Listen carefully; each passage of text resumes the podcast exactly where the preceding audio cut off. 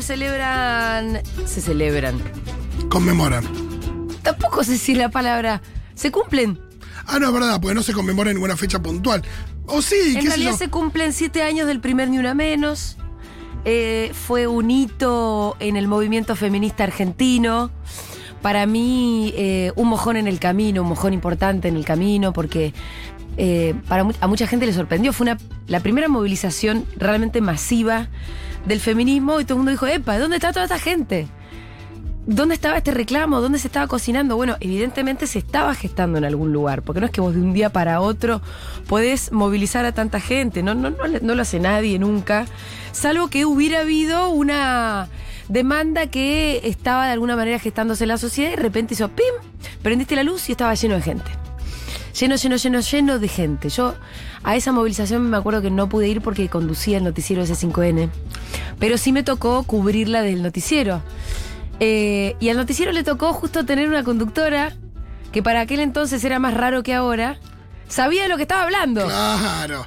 Bueno, yo me acuerdo, Julita, que ahora, ahora entiendo bien, porque no me acordaba por qué Sí. no había ido con vos, porque yo fui, pero antes había estado en tu casa. ¿Ah, sí? Vos vivías en San Telmo en esa Sí. época. Y desde Segurola, que Segurola era la mañana, es, es, eh, Sí. esa época iba de, de 10 a 1, nos fuimos con Pepe Rosenblatt a tu casa Sí. a hacer, a esperar para después ir a la marcha y Mirá, fuimos no me juntos. acordaba nada de eso. Sí, pero por- no me acordaba por qué no estabas vos. Y yo No me me acordaba estar con Pepe haciendo tiempo en tu casa para después ir. Y bueno, ahora entiendo, claro, vos era la época que conducías el noticiero. Eh, exacto. Bueno, así que fue como. Eso, estar cubriendo un acontecimiento que por lo menos ahí adentro no entendía lo que estaba pasando. Yo tampoco mucho, pero sí eh, conocí esas demandas, ¿viste? Sí, al mismo tiempo eh, nadie podía anticipar que era el inicio de, de algo tan grande.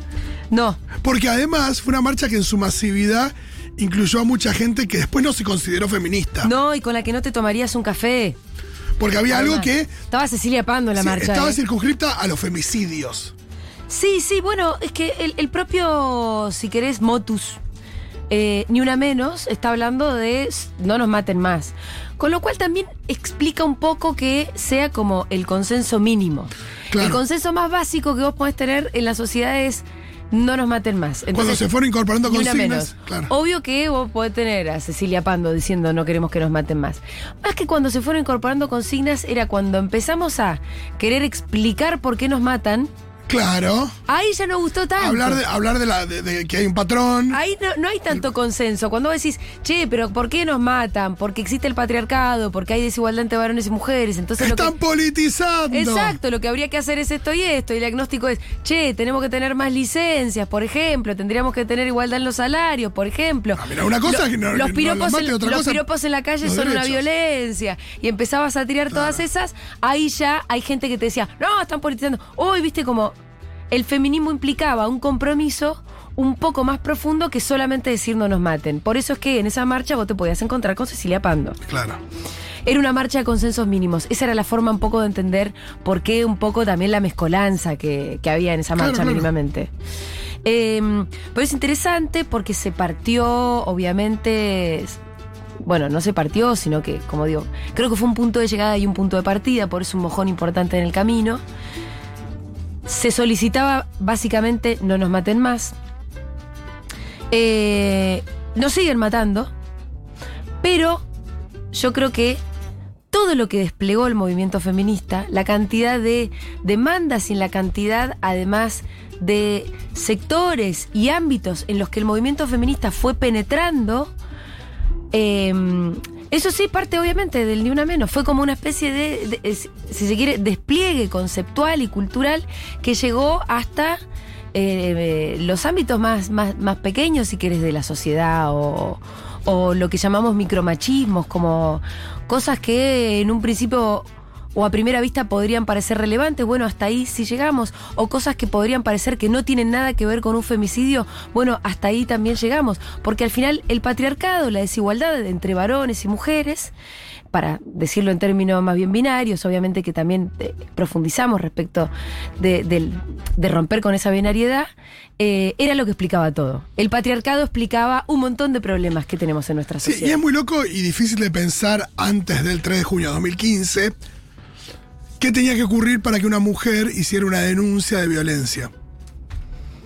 Sí. No sé, después hoy uno sabe de memoria el número, hay un montón Sí, de sí, cosas. sí. Digo, y hoy, eh, digo, lo- los relatos respecto de las denuncias, la cantidad de denuncias que se hacen y demás.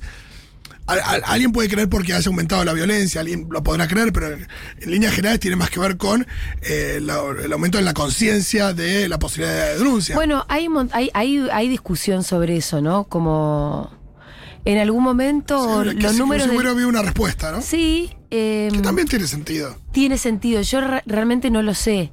Eh, hay, una, hay una sensación de un backlash también. Sí. Y, Yo creo que hay un y componente en el de eso, conteo pero. de femicidios también hay picos y hay momentos de aumento de los femicidios. Ay, antes No se que contaba como femicidio. Al mismo tiempo también. Es que eh, to- todas esas preguntas en realidad, Claro, la ¿desde es cuándo que- empezamos a tener estadísticas certeras y los empezamos a contar como tales? Eh, ¿Aumentaron las denuncias porque aumentó la conciencia? Bueno, puede ser que sí, entonces eh, aumentó también el conteo, entonces también aumentan y se engrosan las cifras de la cantidad de femicidios que por ahí antes no estábamos contando, pero también existían. También puede haber habido una respuesta. Yo creo que más allá de las explicaciones que puedan haber, eh, cuando vos estás cruzando el río y estás Sí, en la mitad del puede- río, no, está claro. tenés que terminar de cruzar el río. Y en dudas. algún momento la cosa se va a empezar a acomodar un poco más. Los femicidios van a bajar en sus números cuando efectivamente vayamos conquistando una sociedad más igualitaria. Yo creo que estamos en el camino. Hoy armamos una apertura súper completa. Con, pedimos un montón de audios a distintas referentes eh, del feminismo, de mm, distintos ámbitos y que nos fueron mandando sus audios. La pregunta un poco que le hicimos a todas ellas fue eh, desde el desde aquel primer Ni Una Menos, hace siete años, hasta hoy, qué cosas cambiaron, qué derechos conquistamos, un poco qué falta, hacia dónde tendríamos que ir. Así que vamos a ir construyendo un poco caóticamente en esta apertura, también con sus audios, em, la respuesta a todas esas preguntas. 11 40 66 000 es nuestro número WhatsApp. Mi pregunta también es, ¿qué les parece a ustedes? ¿Cuáles fueron las conquistas? Desde entonces, ¿qué les parece que falta? ¿Dónde se encuentran ustedes paradas? ¿Cuándo es que se hicieron feministas por primera vez? Lo que nos ¿Dónde estaban ese 3 de junio? Ese 3 de junio, ¿dónde estaban? Eh, y ¿Qué pensaban, digo, también, no? que pensaban, capaz que hay alguien que dice, yo, uy, yo ese día lo vi dije que esto está falopeada. Y ahora estoy militando en la unidad básica pañuelo verde más pañuelo violeta. Sí, sí, y tengo un puño tatuado en la frente. Em, Me gusta el puño tatuado. Así que queremos sus audios para pensar en este día. Tenemos un montón de audios, muchos. Vamos a empezar por Lucy y, le fuimos pidiendo audios a un montón de referentas, como les decía hace un rato, de distintos ámbitos, pero con, con las que en este mismo programa fuimos conversando en algún momento. Y hay de todo. O sea, no voy a pretender jerarquizar porque sí, hay problemas que son más graves que otros. O sea, una mujer muerta a manos de su ex es la cara más trágica del patriarcado. Que por la calle te digan, eh, linda, qué culo lindo que tenés, es una cara más pavota, pero igual es parte del problema. La desigualdad salarial es parte del problema. Eh, y así con un montón de cosas que vamos a ir repasando. Así que vamos a arrancar por escuchar a Lucy Caballero. Ella es integrante del colectivo de Ni Una Menos, es doctora en ciencias sociales. Por lo general, las veces que hablamos con ella, hablamos también de la cuestión económica. Vamos a ver qué tiene para decirnos.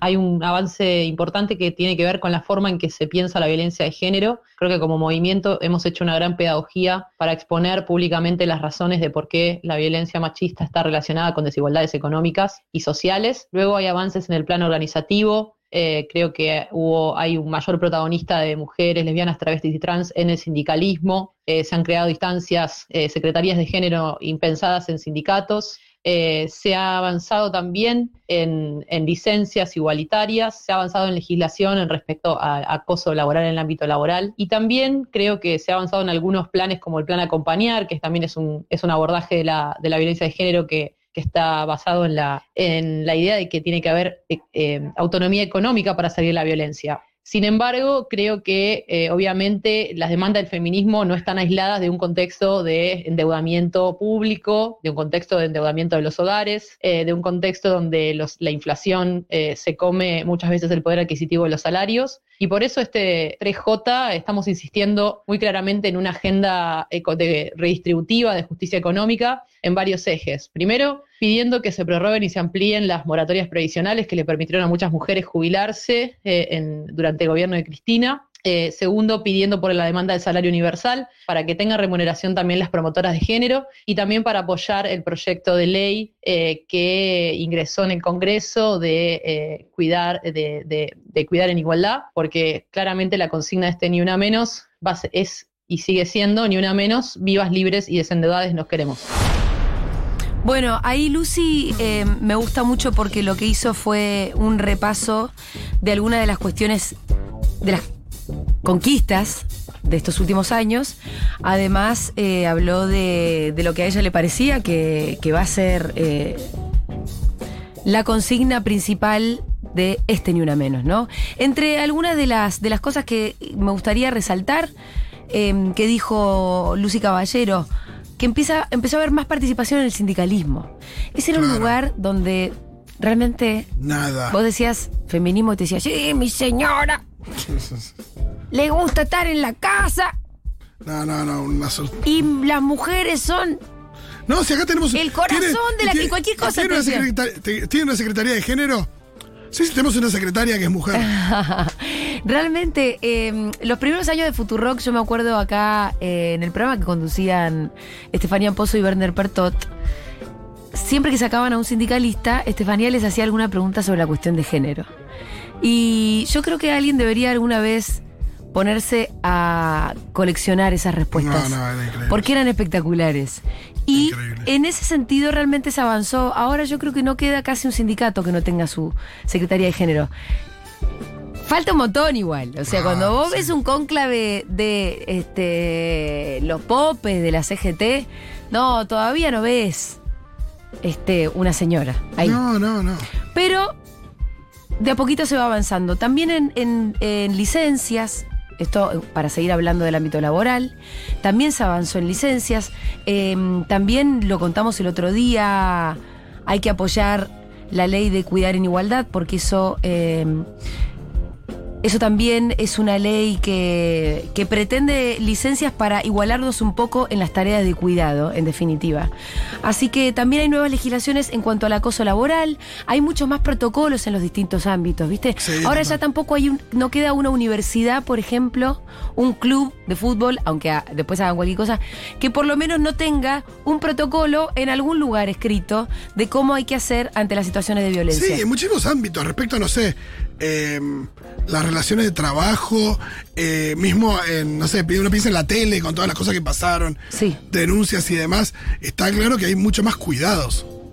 Sí, sí, sí, hay mucho más cuidados. Y se, escucha más la, voz de las mujeres también.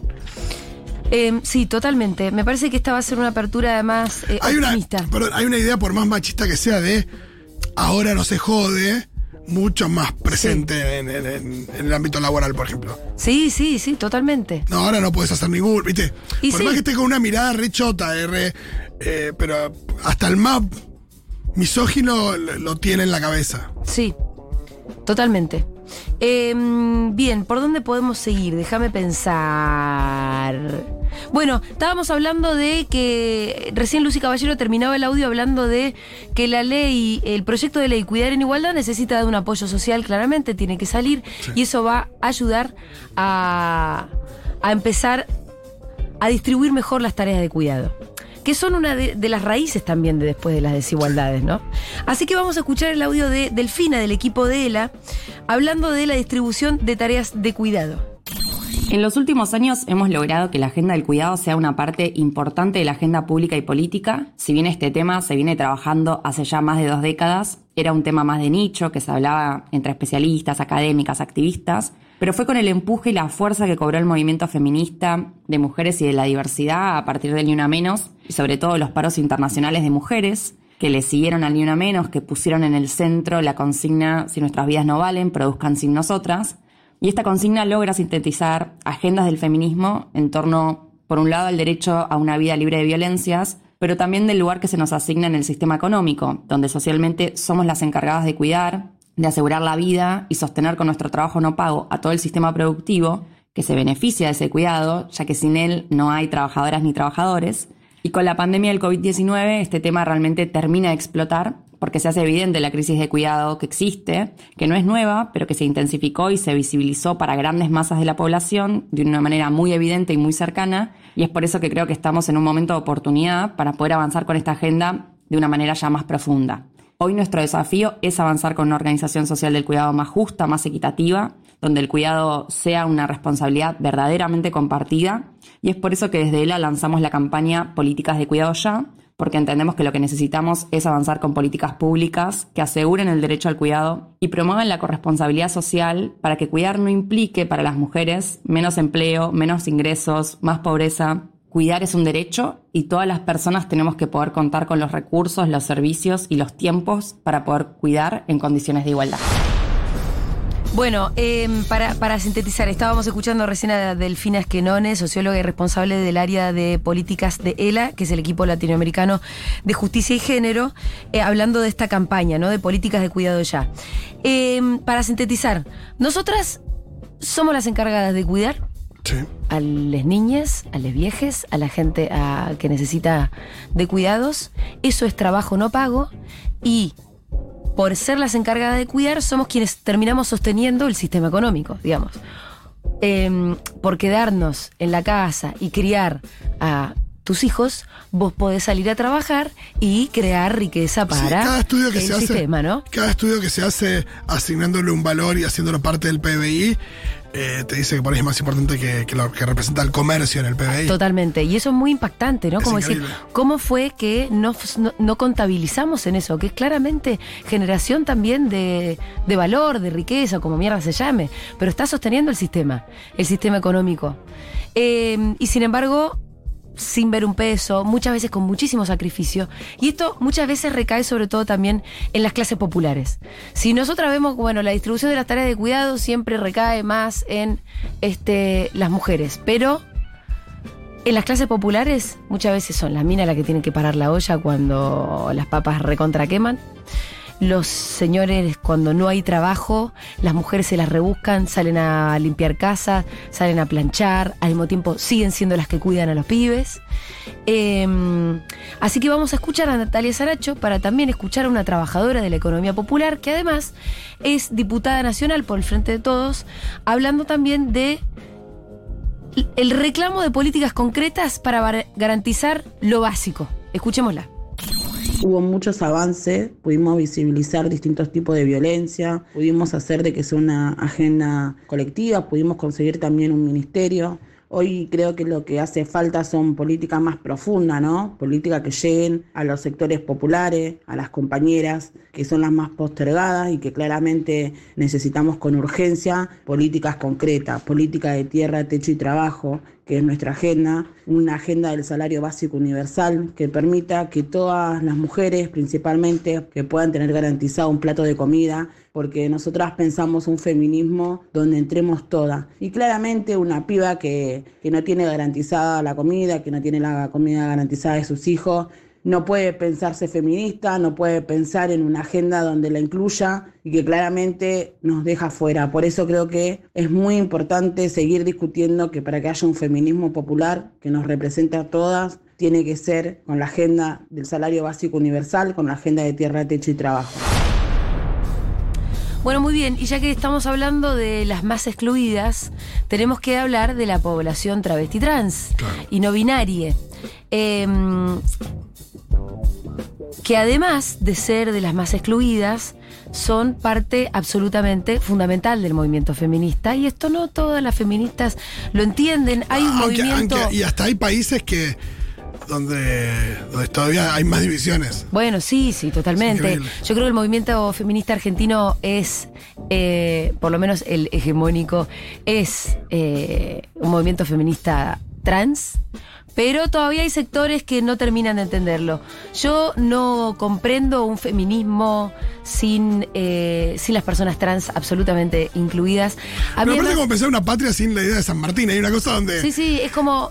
el feminismo se debe a también. Sí, se debe a...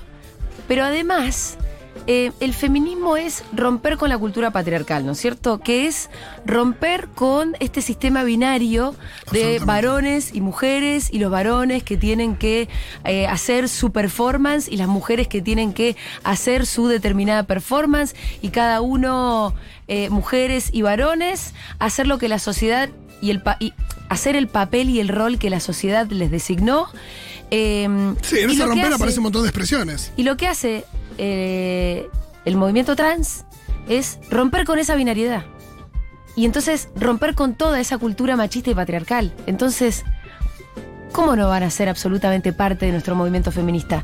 Vamos a escuchar a Marico Carmona, es periodista y activista trans no binarie, hablando un poco de este nuevo ejercicio de que permitió además el feminismo, me parece a mí, que es un nuevo ejercicio de preguntarse, ¿y yo quién soy? Y que la ley de identidad, además, permitió que vos puedas responderte con más libertad. Yo soy esto o yo soy esto otro. Y además el Estado me tiene que reconocer con mi documento de identidad y con un montón de otros derechos que de ahí se derivan.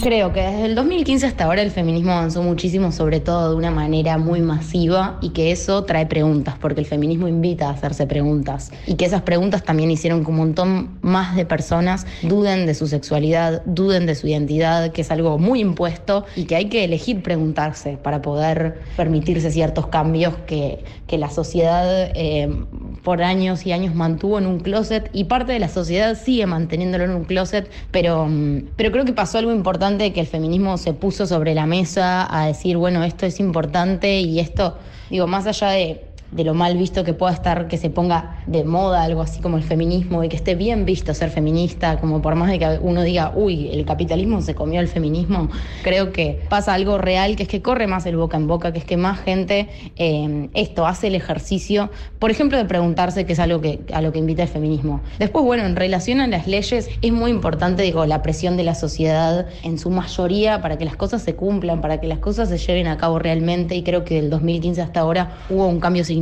en eso, en la masividad del reclamo. Eh, un reclamo que estuvo siempre, que estuvo hace muchísimos y muchísimos años por las compañeras trabas, por las compañeras feministas, por les compañeros, los compañeros que, que venían llevando a cabo este reclamo y que estaban muy solos, muy soles. Y creo que en los últimos años se afianzó algo en donde también como algo, cuando algo se vuelve muy masivo, por supuesto que no todos estamos de acuerdo en todo, por supuesto que hay un montón de reclamos entre feminismos, también igual sería fundamental para mí afianzar el compromiso de gran parte del feminismo con la lucha contra los travesticidios, por ejemplo, que la marcha de los travesticidios esté tan llena como la marcha del Ni Una Menos, porque eh, es una demanda urgente, es una reparación histórica urgente y pareciera que por momentos ciertos sectores del feminismo se olvidan de quienes estaban ahí empezando a levantar las banderas cuando, esto, cuando estos reclamos eran tan urgentes.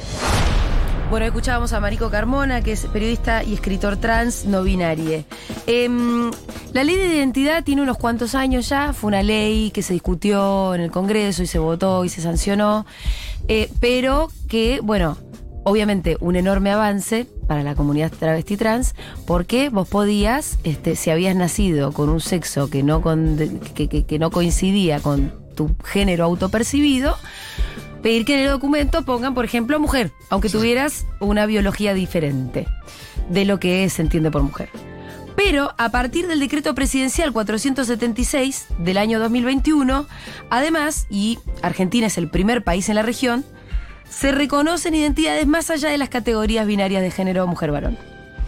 Em, se reconocen identidades por fuera de este binomio mujer-varón porque se agrega la nomenclatura X en el documento nacional de identidad, cosa que a algunos sectores enojó bastante. Yo la verdad que creo que no deja de ser un avance, Claro. aunque haya cosas que siempre se puedan corregir y mejorar, no creo que deje de ser una, un avance que ahora este, el documento además ya no es tan binario como era antes, o por lo menos un poco menos. Bueno, y también se incorporó la pregunta en el censo y el otro día salió una nota en Infobae muy Sí. horrible, muy mala leche respecto de los resultados, como que había sido ínfima la participación.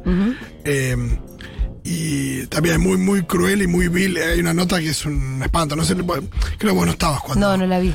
salió. Eh, pero bueno, también es un avance fuerte que en el censo también se haya contemplado. Sí, exactamente. Y también agregar el cupo laboral, que establece que las personas travestis, transexuales y transgénero eh, deberán ocupar cargos el sector público nacional en una proporción no inferior al 1% del total de los cargos.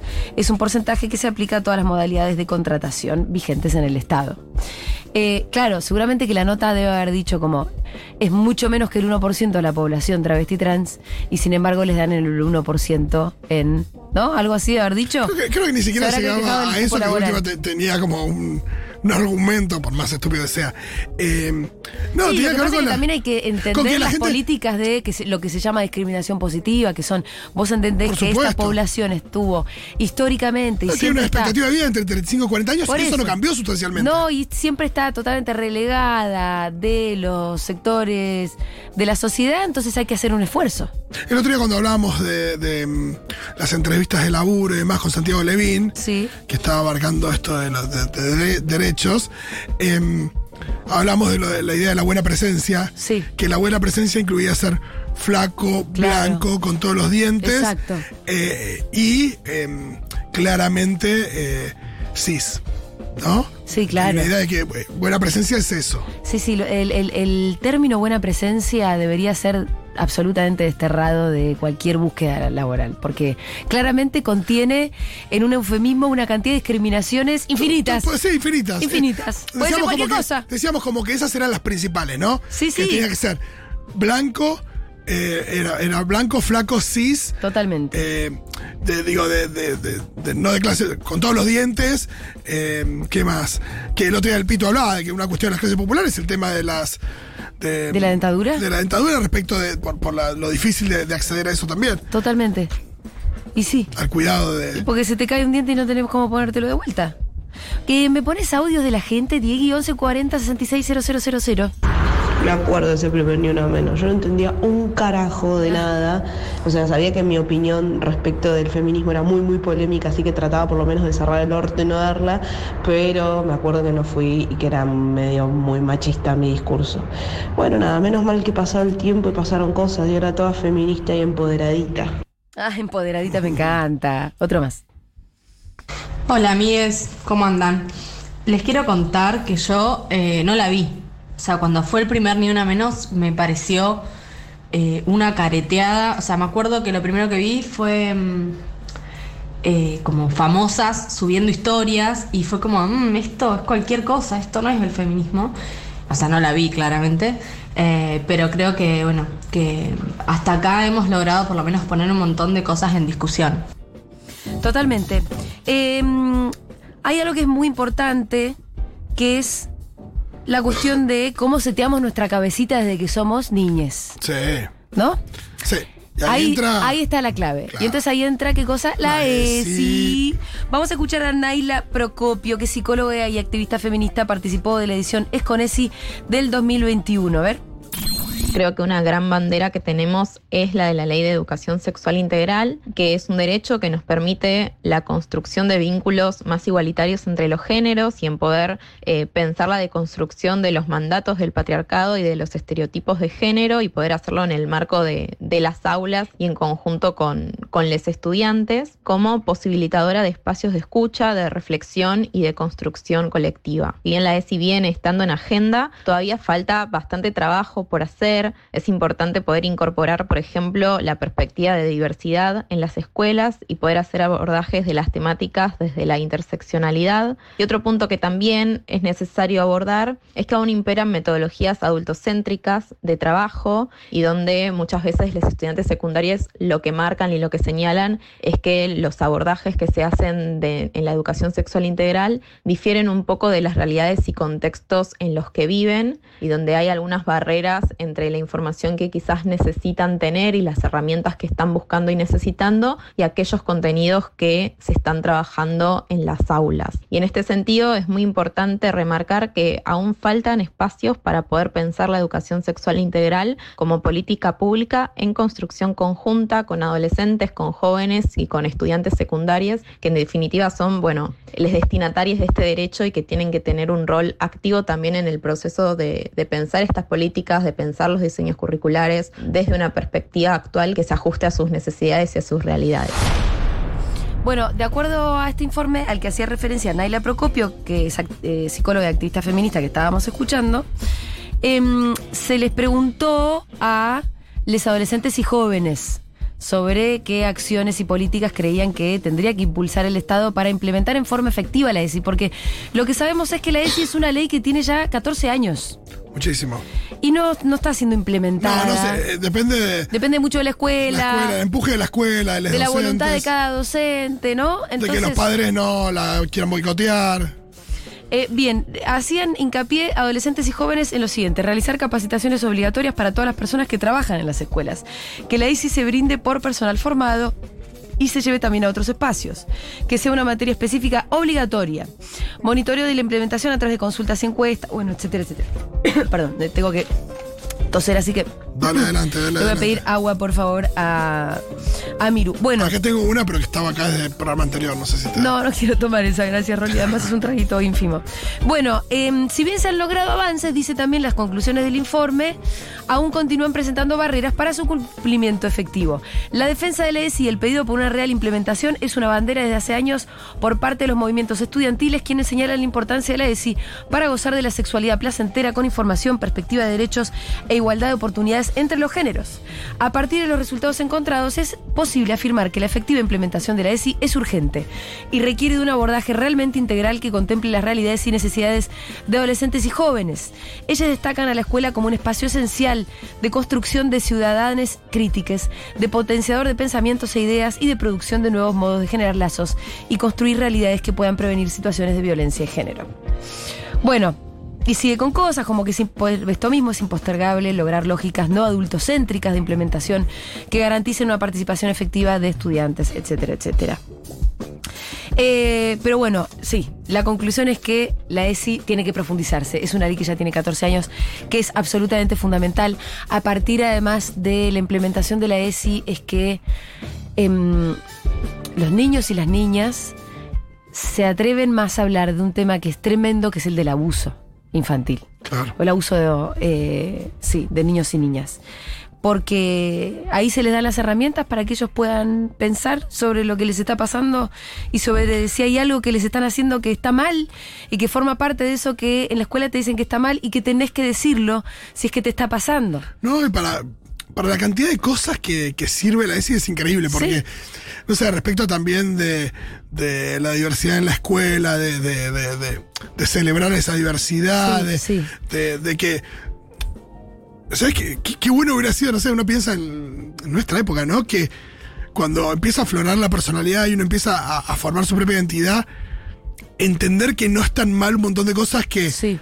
que te pueden que, digo, que puedes empezar a sentir y que eh, de no haber tenido esa educación eh, por ahí sentís que, que es algo que está mal con vos Claro. y saber que es algo eh, normal que es algo eh, que digo que merece derechos que, que merece respeto que hay que abrazar que le hace bien a una sociedad y un montón de cosas que digo que la ESI impulsa que nada te hacen crecer de una manera completamente diferente Imagínate si vos eras un niño gay o una niña torta o un niño trans en la década del 90, del 80.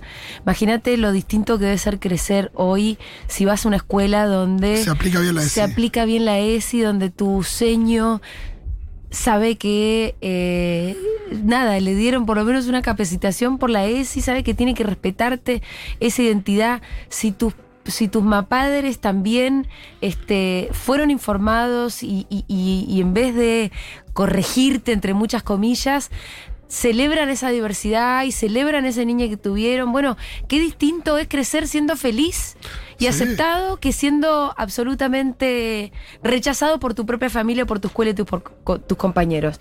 Es todo distinto, no completamente ¿no? No, y, y cómo se transforma eh, eh, el mundo en un lugar diferente.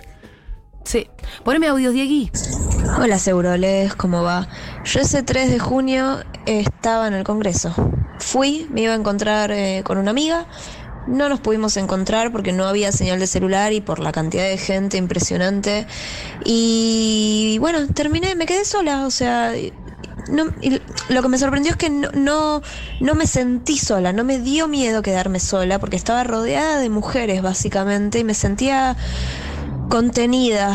Y creo que ese día para mí fue como un clic de algo que ya tenía dentro y que no me había dado cuenta que lo sabía y que era, que era por ahí, ese era el camino. Bueno, qué lindo eso, de me dejé de sentir sola. Me parece que es otro de los efectos más bien colaterales, ¿no? Como sentirte Totalmente. parte de algo. Sentirte que no, vos sentías que había algo raro en este mundo y no sabías bien cuál era el diagnóstico, te sentías una injusticia que no sabías explicar y de repente, bueno, ahí estaba. ¿no? Y, y la pertenencia que, Sí. que genera todo el movimiento, digo, la cantidad de pibas que ves que. Bueno, hablemos que de pertenencia. Hablemos de pertenencia, de la invitación a la militancia que fue el pañuelo verde y que fue la militancia concreta por conquistar el derecho al aborto en Argentina, que fue una invitación para mí a un montón de pibas que por ahí no hubiesen militado nunca en su vida, que entraron a la política a través de esa puerta y que tal vez no salieron más, digamos, por más que ahora ya es un derecho conquistado, bueno, se quedaron siendo parte de algo, se quedaron sintiéndose parte de algo más grande que ellas mismas. Que además, eh, que tu vida y que tu paso por este mundo no sea solamente, como decía Pepe Mujica, ir pagando las cuentas, sino también ir conqui- conquistando derechos para todos y para todas, sentirte parte de un colectivo. A mí me parece que el pañuelo verde en las mochilas fue, además de la conquista por el derecho al aborto, eso, sentirte Sí. parte de algo. Y olvidarnos de esa mirada medio cínica de. Ay, como si fueras. Hay gente que piensa, "Ay, nada, fue una especie de moda y bueno, el aborto y ya está. Bueno, y, no. eh, se cancelaron algunos músicos y ya está. No. No, la verdad que no. De, conquistamos un montón de derechos, entre ellos el derecho al aborto. Las obras sociales y empresas de medicina prepaga que integran el Sistema Nacional de Salud deben garantizar desde el 24 de enero del año 2021 la prestación incorporando la cobertura integral y gratuita de la interrupción voluntaria del embarazo prevista en esta ley. Eh, bueno, es la ley 27 27.610. Eh, y no requiere adhesiones provinciales ni reglamentación para su vigencia. Es decir, está absolutamente vigente. En algún momento vamos a hacer un informe a ver cómo se está aplicando la 27.610, si acaso hay demasiados objetores de conciencia, si acaso todavía hay trabas para el acceso a ese derecho, yo entiendo que se están realizando abortos con eh, una simpleza que antes no existía, la verdad. Ya no es la clandestinidad peligrosa que era antes del 24 de enero del 2021. Em, muy bien, tenemos otros temas también, ¿eh? Claro que sí. Como por ejemplo, reforma de la justicia. Vamos a hablar mal otra vez de el inefable Rosenkrantz. No. Vamos a escuchar. No quiero llegar al fin de semana pensando cuánto gana Rosenkrantz. eh, ayer lo hablamos un rato con, con Alfredo Zayat y nos dimos una manija. Aparte, justo me tengo que meter en mi home banking. Eh, Angustia. Rosenkrantz que gana eh, casi un millón de pesos de básico De básico. y no paga impuestos por ser juez de la Corte Suprema, dijo que esa ficción donde no hay una necesidad, donde hay una necesidad, no hay un derecho, vamos, por favor, la ilusión populista. Ese señor dijo eso. Hay que hacer una reforma a la justicia. Me Me encanta la parece idea, que la idea es, bueno, que haya necesidades. Bueno, si tenés una necesidad, bancátela. Sí, Buscá sí. como. Ah, qué fácil con, con el sueldo tuyo, ¿no? Claro. Decir eso. Pero aparte es un señor que el problema no es el sueldo en realidad. Pero aparte, cuando hablen. El problema es que un señor que piensa así sea juez de la Corte Suprema y tenga en su, en su mano la responsabilidad de impartir justicia, entre muchas comillas, de decidir sobre los destinos, no solamente de los casos que le llegan, porque al ser la Corte Suprema de Justicia, los casos concretos que ellos resuelven después terminan generando jurisprudencia Claro. y emanando verdades que después se tienen que aplicar a los tribunales eh, inferiores. Hay que tener más jueces, hay que hacer una reforma de la justicia y una reforma de la Corte Suprema. Sobre esto también habla Mariana Grasa en el siguiente audio. que no perdamos de vista todo lo que hemos avanzado. Venimos construyendo y rompiendo techos de cristal y rompiendo patrones culturales todos los días en cada uno de los lugares donde hay una compañera feminista dando la lucha y hemos logrado instalar eh, nuestra posición y nuestros reclamos contra un discurso hegemónico de milenios y no solo un discurso hegemónico patriarcal, sino que el que ha logrado su pico de éxito constituyéndose como sentido común. Entonces, darnos cuenta que hemos roto y puesto en, en quiebre permanente ese sentido común instalado donde nosotras nos organizamos para luchar y ellos dicen que lo que hacemos es dividir a la sociedad y ser feminazis, lograr que esa, esa lucha emane de nuevas generaciones, de chicas de 10, 9, 11, 13 años que tienen clarísimo que tienen que pelear por sus derechos y que esos derechos se pelean y se conquistan en conjunto. Estamos ante la posibilidad de una reforma en la Corte Suprema de 24 miembros y hay que exigir que sea con paridad. Tenemos que exigir que esa reforma sea con paridad porque es lo que nos va a permitir construir una justicia feminista con perspectiva de género, donde no tengamos que, que, salir a reclamar lo obvio, que es, por ejemplo, lo que ya hemos hablado en otras oportunidades, la cuota alimentaria, que es una justicia que tiene en sus miembros a un tipo como Rosenkrantz, que se vanagloria de decir que detrás de cada necesidad no existe un derecho. Y nosotras le tenemos que decir que no solo detrás de cada necesidad existe un derecho, sino que existe la obligación del Estado de llevarlo adelante. Y que a su vez sepa Rosenkrantz y todos los jueces patriarcales que detrás de cada una de las necesidades siempre en nuestro pueblo va a existir una compañera, una organización que salga a conquistar esos derechos. Bueno, em, tengo el documento de hoy, ¿no? Sí. Que porque ya fue publicado. Eh, que empieza así. A siete años de nuestra primera movilización volvemos a confluir en esta jornada de lucha contra los fundamentalismos reaccionarios, misóginos y racistas para decir ni una menos, libras, vivas, libres y desendeudades nos queremos, el Estado es responsable. Reafirmamos el carácter internacionalista, plurinacional, antirracista, antiimperialista, antibiologicista, transfeminista, antiespecista, anticapitalista, antigordofóbico, anticarcelario, anticapacitista capacitista, se dice así, migrante, transfronterizo, antifascista, antiedadista y transgeneracional del movimiento. Acá hay un par de eh, claves sobre las que quiero entrar. Antirracista es una de las cosas que me interesa de todos estos antis y por eso también le pedimos un audio al movimiento de mujeres indígenas por el buen vivir que nos mandaron lo siguiente. Más de 250 mujeres indígenas y diversidades de 21 naciones de diferentes territorios, nos reunimos en el tercer Parlamento Plurinacional de Mujeres y Diversidades Indígenas por el Buen Vivir. Nuestra campaña Basta de Chineo asume una nueva etapa, la de luchar por la abolición del chineo ya. Exigimos que se declare y tipifique el chineo como crimen de odio Entendemos al chineo como una práctica criminal, racista y colonial sistémica. Exigimos que se declare como crimen imprescriptible.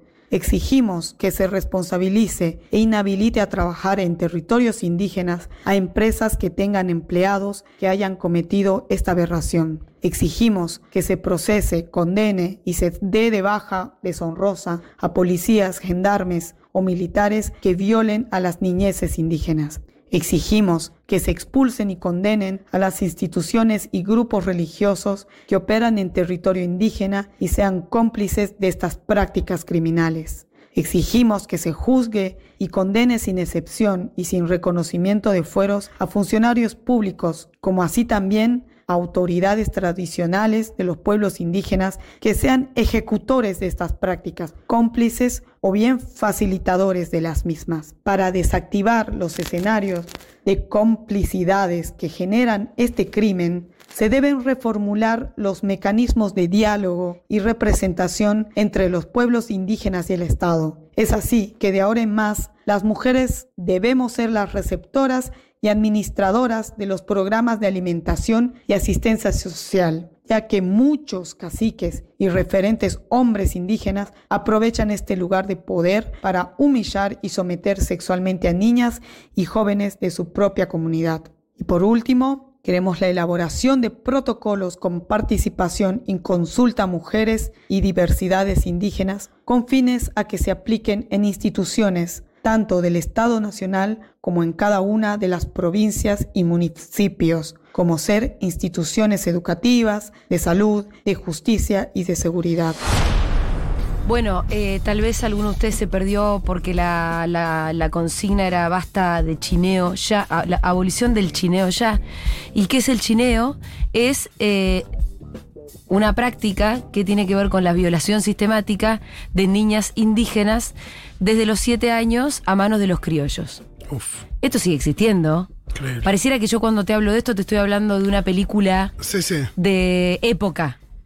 Bueno, hay un, por ejemplo, un fallo del 2008 donde un juez de casación define al chineo como eh, una pauta cultural de nuestro oeste provin- provincial. Se trata de jóvenes criollos que salen a buscar, entre comillas, chinitas, aborígenes, niñas o adolescentes, a las que persiguen y toman sexualmente por la fuerza. Se trata de una pauta cultural tan internalizada que es vista como un juego juvenil y no como una actividad, no ya delictiva, sino denigrante para las víctimas. Bueno, esto pasa, esto sigue pasando, eh, y el- las mujeres indígenas por el buen vivir están pidiendo la abolición, la abolición del chineo. Hay cosas que uno no puede creer que, que estemos discutiendo esto. No, no. Como ahora eh, ley discutiendo sobre la venta de órganos. Eh, Pero bueno, no, y, de- y la semana, y la semana pasada sobre la libre portación de armas. sí. Así que obviamente que nos sumamos a este... Yo, yo no sabía lo que era el chineo hasta que nos llegó este audio, ¿eh? Es increíble. Eh, pero, pero sí, es una práctica habitual y uh, obviamente habría que erradicarla por completo y que los culpables sean castigados. Em, a ver, ¿a dónde nos podemos ir ahora? Nos hemos ido un poco de tiempo igual, ¿no? Pero está eh, muy interesante, Jurita. Está súper interesante. ¿Qué nos No, porque teníamos un poco algunas cosas más. Yo del documento solamente leí el primer párrafo. Pero entre las otras cosas que, entre algunas de las eh, de las cosas que decíamos, ¿no? Reafirmamos nuestro carácter internacionalista, plurinacional, antirracista, bla, bla, bla, bla, bla, bla, antiedadista. Me imagino que se refiere a la cuestión medio gerontofóbica que tiene nuestra sociedad también. Absolutamente. Eh, llamamos a nuestra brasilera preferida. Uy, genial. Sí, que es Miriam. La De No muchísimo. Pausa.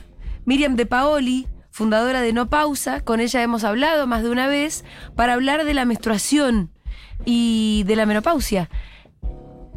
No es ninguna boludez. La verdad que el hecho de que haya una No, etapa y- de nuestra vida en la de las mujeres. Y es increíble cómo no se habla de eso. Es como una especie de. Bueno, mejor antes que estar eh, hablándolo nosotros, escuchemos la Miriam porque nos mandó un audio. Por supuesto. Desde No Pausa celebramos todo lo logrado por la lucha feminista, o mejor, por las distintas luchas feministas, que lograron posicionar, por ejemplo, las etapas de la vida reproductiva en la agenda pública, como la menstruación, su costo e impacto en la desigualdad de género. Pero hablando de nuestra biografía menstrual, todavía tenemos una deuda pendiente que toca, solo en Argentina, a 5 millones de mujeres. Poner en la agenda de las organizaciones y gobiernos a la última etapa de nuestra biografía menstrual, la menopausia, una etapa llena de cambios, plagada de desinformación y que, de la mano de esa desinformación, genera mucho impacto en la vida cotidiana de quienes la atraviesan. Tenemos que poner en la agenda la temática y su impacto, que dejar de menstruar también tiene un costo. En promedio, una argentina puede gastar más de 38 mil pesos anuales en su climaterio. Impacta en los ambientes de trabajo. 60% de las mujeres en esa etapa sintieron que la desinformación afectó su rendimiento por no saber qué les estaba pasando. Impacta en la violencia intrafamiliar. Hay un aumento de 30%, ya que la caída de la libido y la resequedad vaginal, comunes en esta etapa, son excusas para el agresor ejercer de violencia. Y sí, es un desafío y una conquista pendiente de los movimientos y que necesita ser trabajado de forma conjunta e intergeneracional. Eh, ahí está, es una etapa larga, importante, que tiene un montón de consecuencias en nuestra vida y que es hora que empecemos a visibilizarlo para tener una vida mejor. Sobre todo en esa etapa, ¿no? Eh, voy a leer solamente algunas consignas del documento de hoy porque la verdad que es muy largo, así que voy a mandarme con algunas que voy a ir leyendo así arbitrariamente. Adelante. Basta de justicia patriarcal, búsqueda y aparición con vida de Tehuel ya, basta de persecución a profesionales que asisten en casos de violencia y víctimas y familias, exigimos se garantice la aplicación de la ley de, inter- de interrupción voluntaria del embarazo en todo el país, efectivización de la ley de educación integral ya, separación de la Iglesia y el Estado, derecho a la vivienda como algo sustancial para nuestras autonomías, tierra, techo y trabajo, salario básico universal, sanción de la ley integral de cuidadas que ya fue enviada al Congreso. Em, cumplimiento de la ley de cupo laboral travesti trans a nivel municipal, provincial y nacional. Derogación de los códigos contravencionales en todo el país. Reclamamos extienda la ley Micaela al ámbito sindical, a las organizaciones sociales y políticas, a medios de comunicación, etcétera, etcétera. Basta discriminación y vi- violencia hacia los cuerpos gordos. La gordura no es una enfermedad.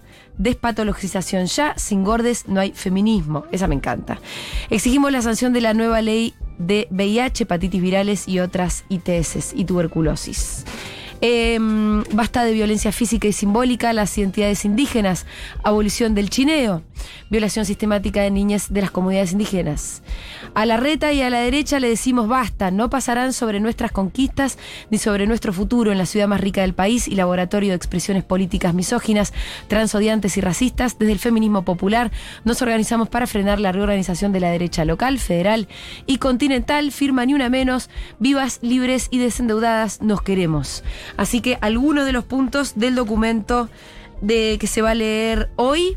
Y este fue un nuestro arbitrario y desorganizado No, impecable. repaso. estuvo- fue muy amplio, Julita. Fue bastante Nunca es tan amplio, amplio, ¿eh? eh, de lo que fueron siete años desde el